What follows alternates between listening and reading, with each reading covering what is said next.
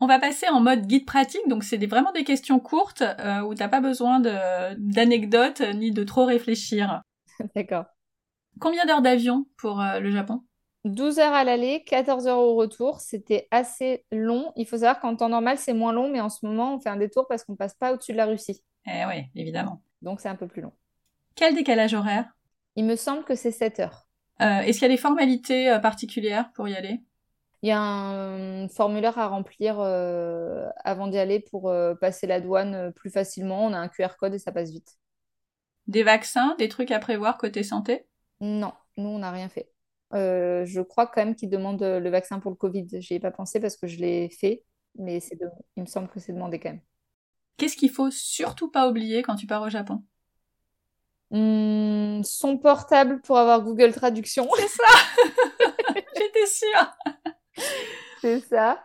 Après, non, moi, ce que je dis toujours, euh, quand on part en voyage, il suffit d'avoir euh, sa carte bleue et son portable et euh, tout passe, hein, son passeport. Et après, euh, tout est faisable. On y va avec des grands yeux prêts à découvrir et c'est bon. hein. Oui, il faut quand même le passeport, euh, j'imagine six mois, euh, valide six mois après la date de retour. Oui, c'est ça, oui, oui. S'il ne fallait retenir qu'un seul moment de tout ce voyage, ce serait quoi Je crois que pour nous, c'est vraiment la journée à Nara. C'était absolument magique à faire avec Charlie. En famille, c'était c'était fou. Le reste, c'était, c'est, on- il y a plein de choses qui étaient très belles pour nous en tant qu'adultes, mais euh, là, c'est ça, c'est- ça, c'était magique. Du coup, ça recoupe avec l'activité qu'il faut absolument pas louper avec les enfants. C'est la même chose. Allez voir, euh, allez voir les, les dins à Nara, oui. Côté sécurité, il n'y a pas de sujet.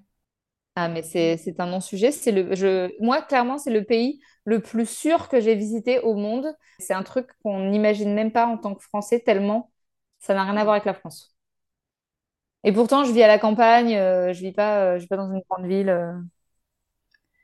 Votre hébergement préféré Euh, je dirais l'hôtel à Hakone avec euh, la- le Hansen sur, euh, sur la terrasse, ça c'était sublime. Et j'ai quand même beaucoup aimé la nuit, en... la nuit chez l'habitant à Asuka. C'était vraiment, vraiment très sympa. Un restaurant dans lequel vous vous êtes régalé Bah, là où on a le mieux mangé, c'était à la maison d'hôte. Sinon, le dernier jour à Kyoto, on a mangé dans un resto qui était vraiment très très bon. Par contre, j'ai plus du tout le nom en tête, donc il faudra aller voir sur le Eh blog. ben écoute, on fera ça. Côté budget, on s'attend à quoi Alors nous, pour le voyage qu'on a fait, euh, il faut compter 4000 euros par personne, par adulte, euh, vol compris, sachant que euh, on avait plein d'activités de prévues, on était dans des beaux hôtels, euh, voilà, ce- sachant que c'est un beau voyage qui est pas du tout euh, en mode route pour le coup, quoi. Voilà, et euh, Charlie ne compte pas euh, dans le prix. Eh ben oui, il est petit. Voilà, il est petit et avant deux ans, euh, on paye pas et ça, c'est Eh très pratique. ouais Et ça, c'est cool.